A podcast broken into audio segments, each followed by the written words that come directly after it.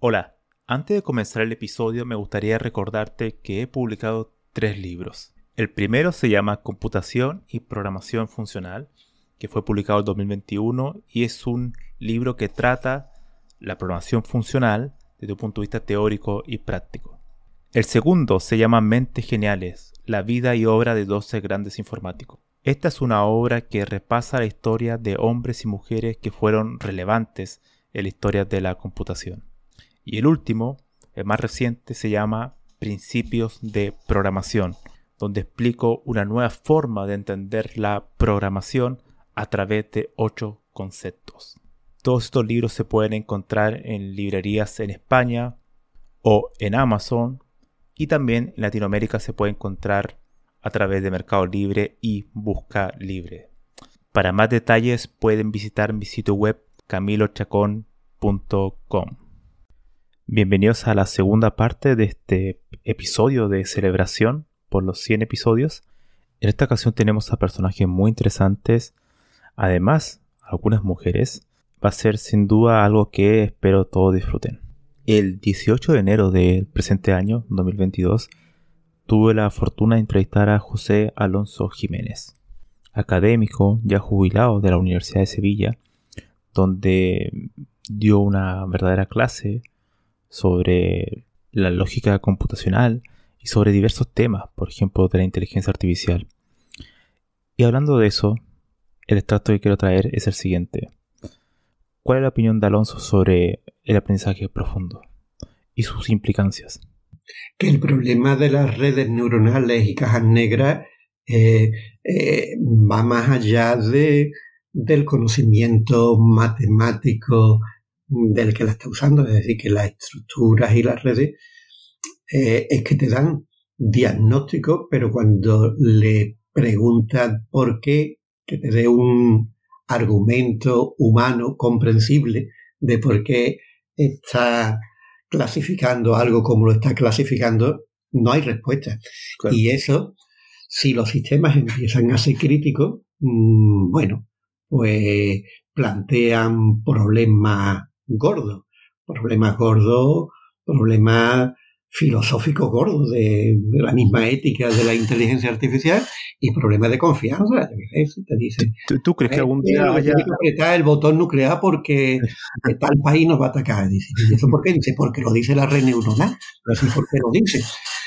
Entonces, volviendo a, los viejos tiempos, a, a, lo que eran los sistemas expertos, los sistemas expertos después, en el el más famoso, el BISIN, que era un sistema para diagnóstico de enfermedades contagiosas y los tratamientos, pues el médico que usaba el sistema experto podía entrar en un diálogo con el sistema y decir, ¿por qué me estás diciendo que haga esta prueba?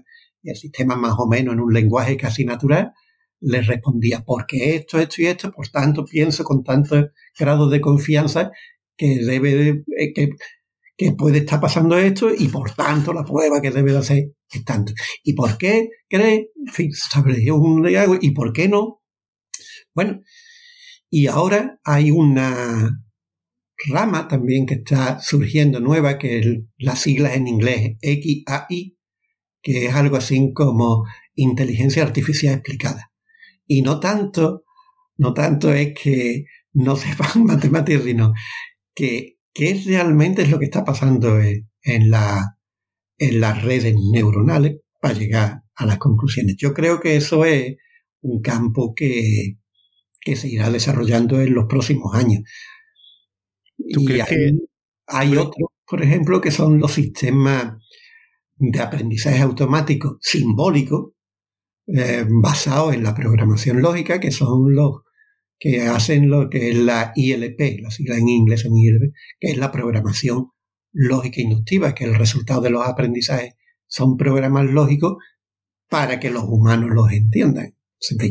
yo creo que, que eso es... Pero todo lo que es aprendizaje eh, automático profundo, ya te digo, yo creo que eso es una ola que ahora tenemos, ahora que está tan de moda eso de hablar de ola, como tuvimos eh, la ola de los sistemas expertos y bueno, pues vendrá la siguiente ola. lo que pasa es que las olas duran bastante tiempo. ¿Tú, crees que algún día habrá una teoría matemática que le dé fundamento al aprendizaje profundo? Em, lo que creo es que en la historia de la inteligencia artificial lo que hay es como una alternancia de dos aproximaciones, que son las aproximaciones numéricas y las aproximaciones simbólicas. El aprendizaje profundo está dentro de lo que son las aproximaciones numéricas. Cada una llegan a su tope en un momento y la, cuando llega al tope, pues eh, la otra eh, eh, la otra aproximación pues coge la alternativa. Pero eso se ha sucedido. Ten en cuenta de que, por ejemplo, lo de los aprendizajes, el aprendizaje automático no es una cosa de hoy en día. Hace mucho tiempo ya tenían los perceptrones, mm, estuvieron durmiendo durante mucho tiempo hasta que después resurgieron y Estaban esperando, estaban esperando el hardware, ¿no? Claro, entonces esperando y las simplificaciones, es decir, que todavía está por hacer la, una teoría que dé cuenta mejor del aprendizaje, una teoría matemática. Pienso yo que todavía que está por hacer. En esta respuesta, José Alonso eh, apela a un cierto escepticismo ¿no? sobre el, tema de las redes neuronales profundas y también apela a la historia en el sentido de que antes ha pasado, antes ha pasado que algún tema, área, ha dominado la inteligencia artificial como los sistemas expertos, como él dijo, y después llega el invierno, los famosos inviernos, donde la investigación se detiene o decrece eh, muchísimo. Por tanto, no es de extrañar que vuelva a ocurrir lo mismo con las redes neuronales profundas y con todo este movimiento de aprendizaje automático. Quizá el resurgimiento de la inteligencia artificial simbólica sea la clave para dar, para dar el siguiente paso. Eso por supuesto está por verse. Volveré a José Alonso al final de este episodio, a dejar uno de sus fragmentos. Ahora continuamos con otra entrevista. El 24 de enero de 2022 entrevisté a Antonio Cabrera, amigo, que lo conocí a través de Cura en Español. Fue una oportunidad excelente poder conversar con él porque él tiene una versión bastante crítica hacia la informática actual, que en parte yo también comparto, lo cual fue realmente extraordinario poder escuchar la respuesta a la siguiente pregunta. ¿Qué opinas sobre la programación actual comparado con el pasado? anima porque el concepto de programación o informática que se tiene actualmente no coincide con aquel en el que yo crecí. ¿Vale? es la forma de descubrir el mundo, eh, la forma de intentar ver que puedes moldear el mundo, ¿de acuerdo? Y que intentas hacer que las dos cosas, como intentas moldear y entender el mundo, pueden casar, ¿vale? Es, tengo la sensación de que hoy en día el mundo de la informática y la programación va más dirigido a, ves, miras hacia adelante, adelante, adelante, ¿de acuerdo? Y te pierdes todo lo que tienes alrededor. Y de hecho no tienes la capacidad a veces de decir, me voy un momento a la derecha a 20 metros y miro todo desde ahí lejos a ver qué estoy haciendo. Esta capacidad es que en mi época era muy natural, todos los desarrolladores la, potenciábamos, sobre todo los que veníamos de universidad. Fíjate lo que te he explicado. para mí la carrera no era la carrera de programación o demás, era como, era absolutamente ecléptica en el mundo de la informática, ¿vale? Todo esto desapareció para cuando entró el mundo de la ingeniería. Yo como me siento hoy en día, me siento un poco a veces como, tengo el síndrome del impostor, ¿vale? Porque siento, digo, después de todos mis años, ¿vale? me encantan las matemáticas y demás, he intentado siempre seguir una línea práctica en el desarrollo, adaptarme y demás, pero no acabo de hacer matching con muchas formas de ver cómo se programa hoy en día, que es esa visión tan práctica y de tirar hacia adelante y no ver alternativas, ¿vale? Y entonces, no sé hasta qué punto la informática, claro, si lo tuviésemos que decir es que Camilo, tú eres un, eres la parte más científica y de investigación y de teoría, y luego está la parte práctica y dice, ¿no hay un punto intermedio? ¿Dónde está ese punto intermedio? Porque hemos tenido que perder el punto intermedio. Porque los programadores no son las dos cosas a la vez, o tienen una parte la que más le interesa sobre ciencia de, de computación, ¿vale? Sobre mm, conocimientos ya de arquitectura y demás, pero sobre todo ciencia de la computación y la parte práctica, ¿vale? Es, sería más mi perfil, porque yo vengo del mundo práctico y y pese a que he hecho la carrera, me ha encantado siempre aplicarlo. Digo, y a mí me emociona mucho ver un juego que he desarrollado cómo funciona o me emociona, me mm. emociona el resultado, me emociona el proceso y me emociona saber que he podido volcar muchos de los conocimientos que tengo ahí. Eh, eh, como ves, toda la entrevista es me vuelvo a ir a volar. Pero a, pesar, que no veas, por ejemplo, con tanto ánimo el, presente de la, de la programación, em, para ti me imagino que haber eh, conocido la informática fue un, cambio en tu vida, ¿no? ¿Qué, qué, representa en ese sentido la informática en el aspecto personal? ¿no? Bueno, me definió un poco, em, me definió mucho. Em, a ver cómo te explico. Por la forma como yo había vivido mi niñez, era una persona introvertida. Introvertida no significa que no pudiese relacionarme, para mí divertirme con los amigos era lo mejor del mundo. Pero estaba muy acostumbrado a intentar pensar y reflexionar sobre todo lo que observaba. ¿Vale? Y además, eh, como que medía un poco las cosas que creía que estaban bien o estaban mal. Y llegaba a un punto, no sé, eh, un día salgo, antes se llamaba EGB, la educación básica. Y recuerdo salir de clase, yo era horrible para aprenderme las tablas de multiplicar, ¿vale? Pero pese a que era horrible para aprender las tablas de multiplicar, un día voy caminando a casa y me di, me di cuenta, con la tabla del 9 mentalmente, que oye, que los dígitos de los números resultantes de la tabla 9 suman 9. Y en ese camino empiezo a probar, digo, y eso no pasa con ninguna otra multiplicación. Y entonces, en ese camino, y cuando pruebas con más, era como un, un, diálogo conmigo mismo donde iba haciendo, adquiría conocimiento, ¿vale? O estando con las cabras en el monte, observando las hojas, de golpe me di cuenta que la luz que se refleja en el suelo, que viene, no tiene la forma de las hojas, sino que tiene otra forma, son círculos. Digo, pero ¿qué narices pasa? ¿Por qué si la forma que hay ahí es una forma irregular de hojas y es en esos huecos, lo que veo yo abajo son círculos? Y no lo entendía, entonces tenía que reflexionar. Vengo de un mundo, el mío de concebir. de patrones, ¿no? Sí, exacto. Bueno, en este caso lo que estás viendo son círculos del sol y la deformación tiene que ver con óptica, y, pero es muy chulo, o sea, es, es increíble.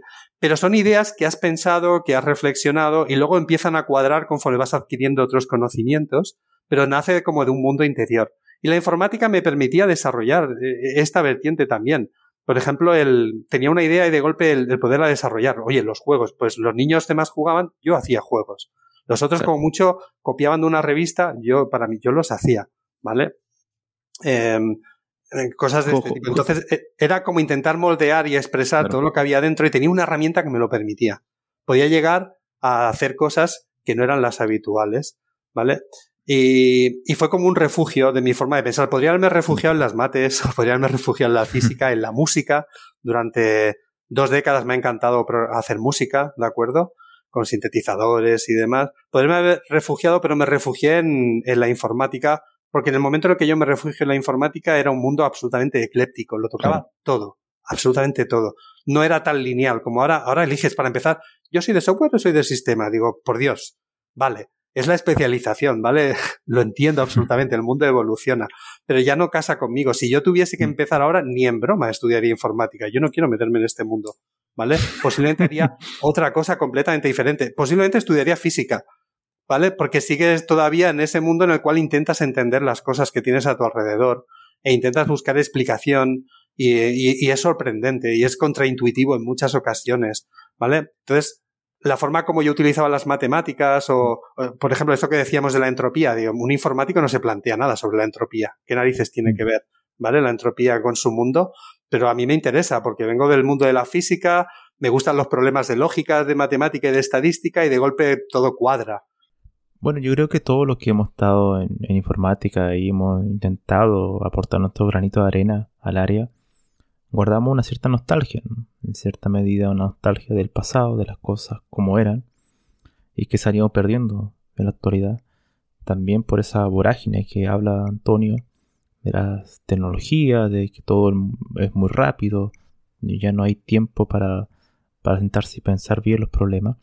Sin embargo, yo creo que siempre hay una manera de, de mejorar la situación, ¿no? Y haciendo este tipo de cosas, este tipo de entrevistas, compartiendo ese tipo de, opiniones, es una manera de, de, cambiar las cosas y de intentarlo. Siempre eso es importante, aunque uno tenga claro que la batalla está perdida.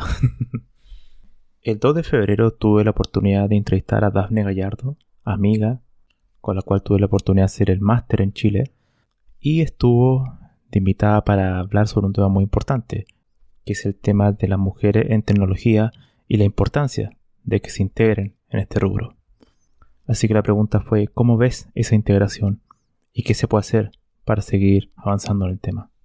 Sí, mira, yo encuentro que partiendo hay que tratar de sacar esa idea eh, de que todo lo que es tecnológico y informático son para los hombres. Eso es algo que se tiene que, que como enseñar, que al final eh, todos podemos ser informáticos, sea hombre, mujer, y si es que logramos como romper esa barrera de sacar ese estereotipo de que informática son para los hombres, yo creo que de esa forma eh, cambiaría mucho eh, la cantidad de mujeres que ingresan a una carrera informática. Ahora existen cursos y programas que incentivan a las mujeres a estudiar. Eh, por ejemplo, hay muchos programas como hoy en día del gobierno que son como programaciones para mujeres, para niñas pequeñas. Eh, hay empresas que, que, realizan cursos de Java para las mujeres. Eh, también la misma universidad también eh, da cursos a los colegios para que se motiven a los niños a, a, a programar y a aprender a aprender nuevas tecnologías. Entonces yo creo que eso es como lo, lo, lo primordial, o sea, que una mujer se dé cuenta de que, mira, informática no solamente es para hombres, sino que eh, es algo universal, tanto para hombres como para mujeres se puede hacer y, y hay muchas mujeres, de hecho, en la historia de la informática que han hecho muchos cambios y muchas grandes, eh, han realizado muchas grandes, eh, muy grandes, uh, ¿cómo decirlo? Grandes achievements Claro, de aporte, ¿no? Aporte al campo, ¿no? Ajá, exacto, exacto. Como bien dijo Daphne, todos pueden ser informáticos y por lo mismo muchas organizaciones están incentivando que más mujeres se incorporen a esta área, a esta fascinante área, que sin duda el pensamiento femenino es, eh, es crucial porque da otra perspectiva a las cosas y es una integración muy positiva. Sin duda, como bien dice Daphne, hay grandes mujeres que han revolucionado la informática. Yo en particular siempre cuando me hablan de una mujer, eh, recuerdo a Bárbara Liskop, eh, hizo enormes aportes a la ingeniería software, en particular a la programación orientada a objetos. Por tanto, han habido siempre mujeres y espero que eso se siga visibilizando. El 8 de febrero de 2022 entrevisté a Carlos Lauterbach amigo, también lo conocí a través de Quora. Tuve el privilegio que él haya escrito el prólogo de mi primer libro, Computación y Programación Funcional.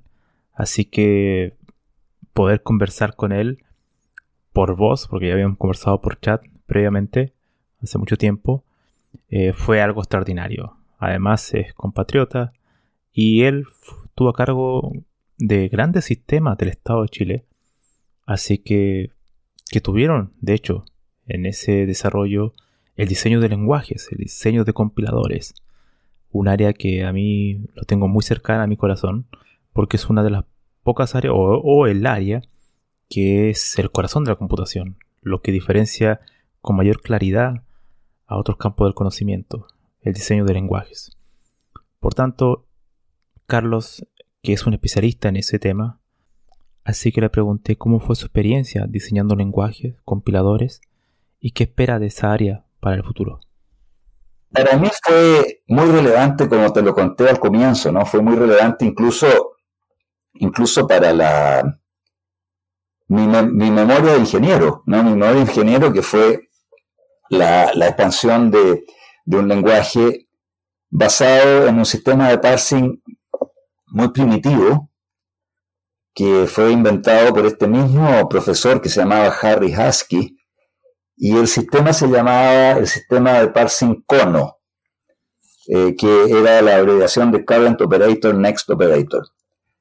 Y era una matriz de decisión que eh, estaba este operador, el próximo operador, y, y en el medio había una serie de números que decía qué es lo que había que hacer con, el objeto que recién tú sacaste del, sistema del Exeo.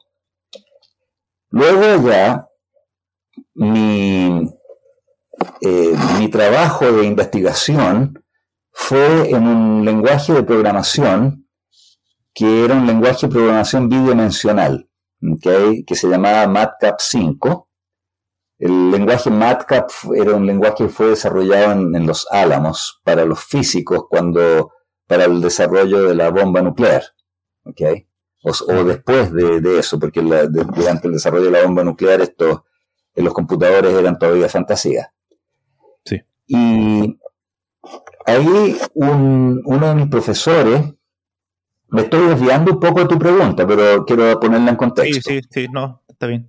Eh, uno de mis profesores, eh, recién apareció el, la idea del parsing eh, left to right, LR, los sistemas LR, que el cono también es un sistema LR, eh, y tengo entendido que esto fue una creación de Donald Knuth, pero no, no podría decirlo porque después intervinieron personas como Dirimer y otros, otros señores.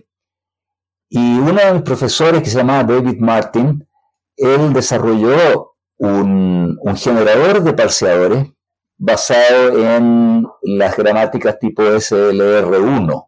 ¿okay? SLR1, Simple left to right eh, with one look ahead, o sea, eh, de izquierda a derecha, pero siempre mirando para adelante un símbolo adicional. Eh, a mí, y eso es lo que utilizamos también para escribir el, compilador del lenguaje MATCAP. Ahí yo tuve a mi cargo dos alumnos de Magister que también eran compañeros míos de la Católica, y ellos escribieron el generador de código para, para eso yo hice el parsing. Y otro, otro alumno hizo todo lo que es runtime, manejo de, conjuntos, manejo de, estructuras de dato producto cruz y otra sutileza que ese lenguaje tenía. Y eso me dio como, eh, es un área que a mí siempre me interesó mucho. Cuando volví a Chile, eh, tuve que volver a la, católica, eh, me hice cargo de la, primero de la dirección académica y después de la dirección del departamento de, del centro de computación de la católica, de computación de, la escuela de ingeniería. Y ahí tuvimos un, la suerte, ¿no? De que se, eh, se le asignó a la Universidad Católica, sin licitación, eh, la construcción del sistema del registro civil. Y estábamos naturalmente con, escogimos la máquina que iba a ser para allá, nosotros decidimos que eh, la máquina adecuada era un Digital Deck 10. Eh, ahí yo diseñé una red de computadores, una red de terminales, pero yo pensé que lo adecuado era hacer una red de terminales inteligentes. Es decir, terminales que fueran programados. Eh, en la máquina misma iba a correr una, pequeña máquina virtual en cada uno de los computadores y los, eh, los programas iban a ser cargados remotamente desde el computador central. Para eso era necesario diseñar algunos lenguajes, ¿no? Y se diseñó un lenguaje eh, imperativo, porque mi opinión era que eh, el programador tenía que intervenir lo menos posible. Entonces se hizo un sistema que definía la interacción del usuario mediante un autómata para el cual se escribieron unos compiladores. Y todo lo que estaba entre la pantalla y el teclado, hasta el, interior del computador, iba a tener que ser una caja negra que el programador no iba a tener acceso. Entonces nosotros teníamos por un lado eh, una interfaz inteligente y por el otro lado una estructura muy semejante a lo que hoy día se llama microservicios, ¿okay?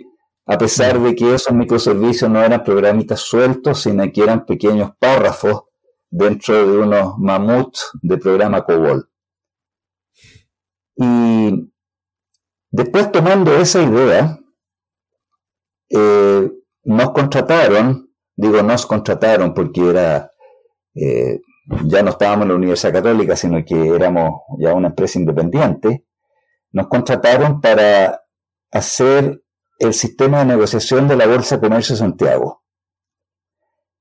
Entonces yo dije, vamos a aplicar el mismo método y desarrollé y diseñé un lenguaje de programación muy semejante al COBOL, pero usa un dialecto de COBOL. Tiene semejanzas de COBOL porque tú para sumar decís add y para restar se decía subtract. Y eso para que fuera familiar entre los, programadores que estaban en, ambos extremos.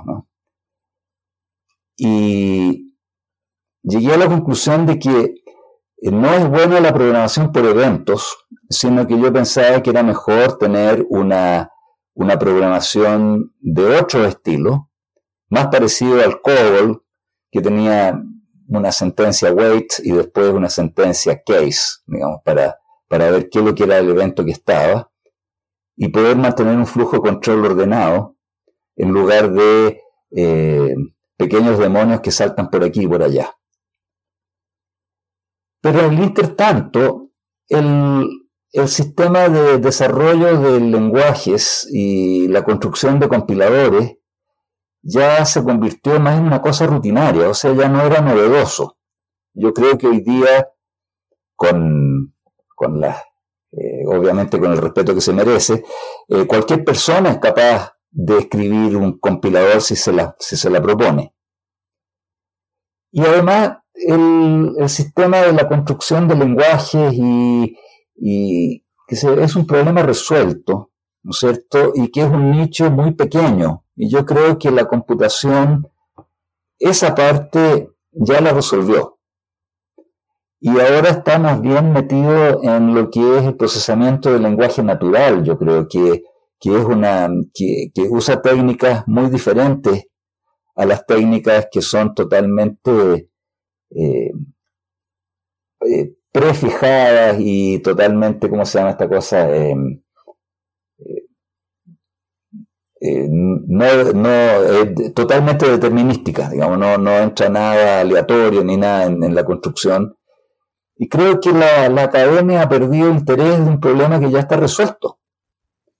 Entonces, el hecho que ya no esté la, programación de computador, eh, perdón, la, eh, los lenguajes de programación ya no estén en el, en el espectro de los, de los currículos, de las currículas, eh, yo creo que se debe a, a lo que te digo, es que es un problema resuelto y ya para la academia carece de interés.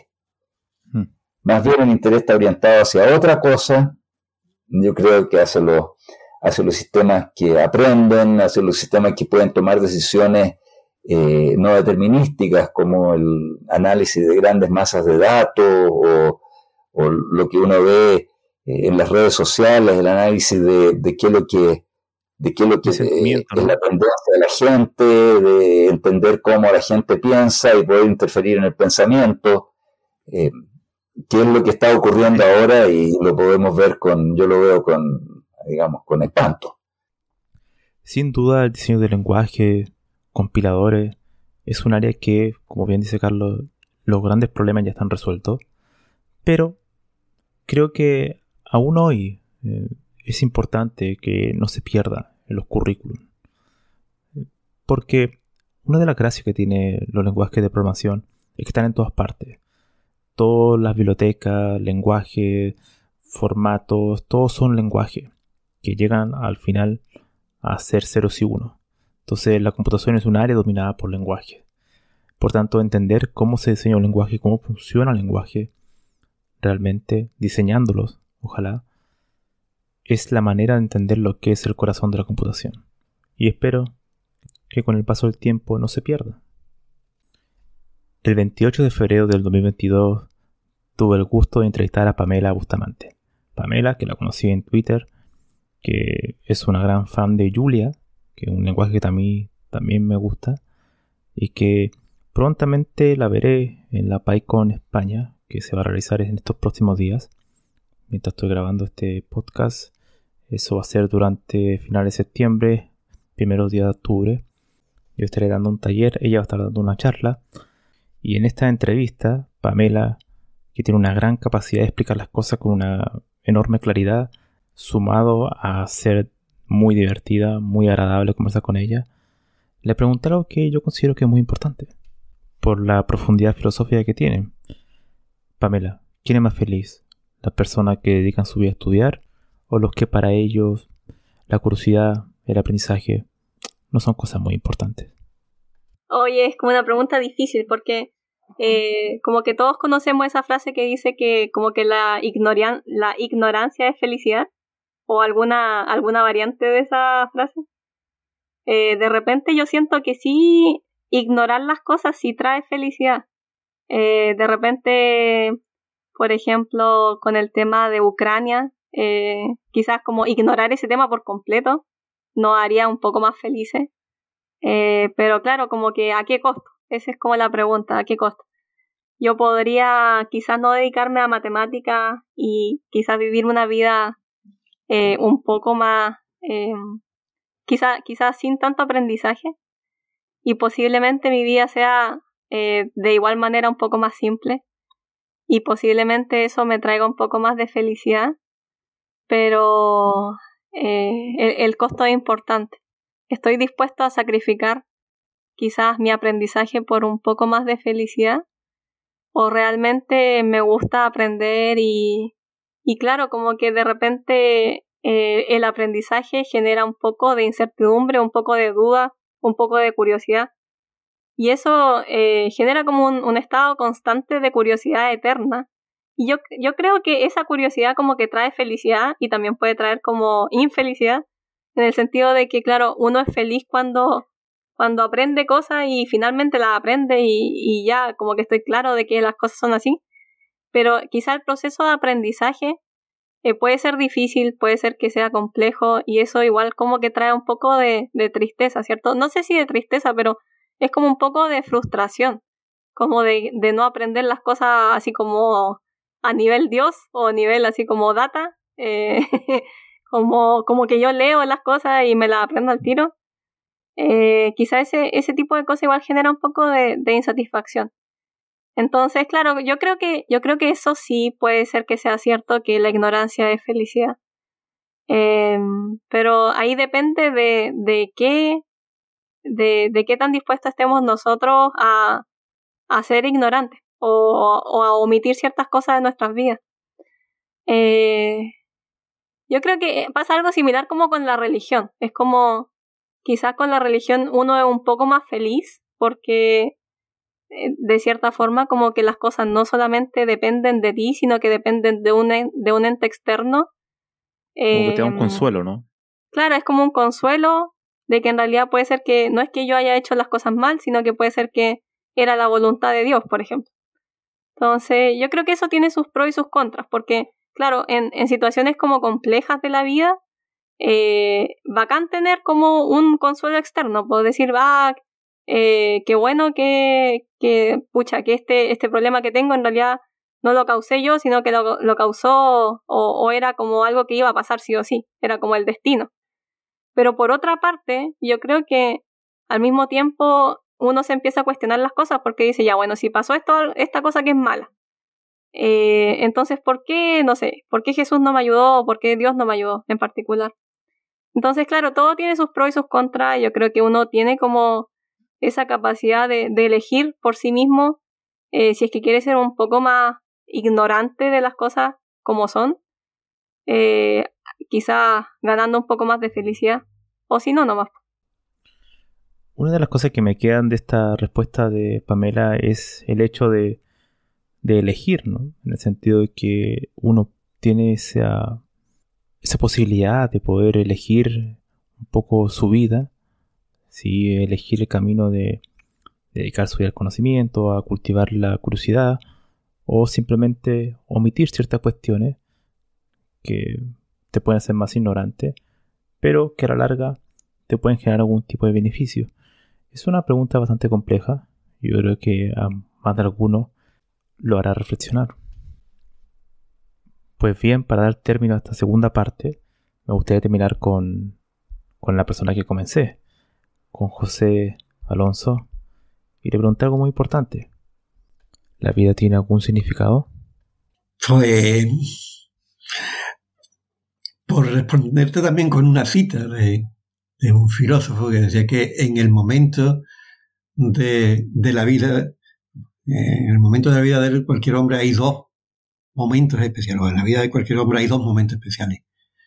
Uno, el momento de nacer, y el otro es cuando averigua para qué ha nacido.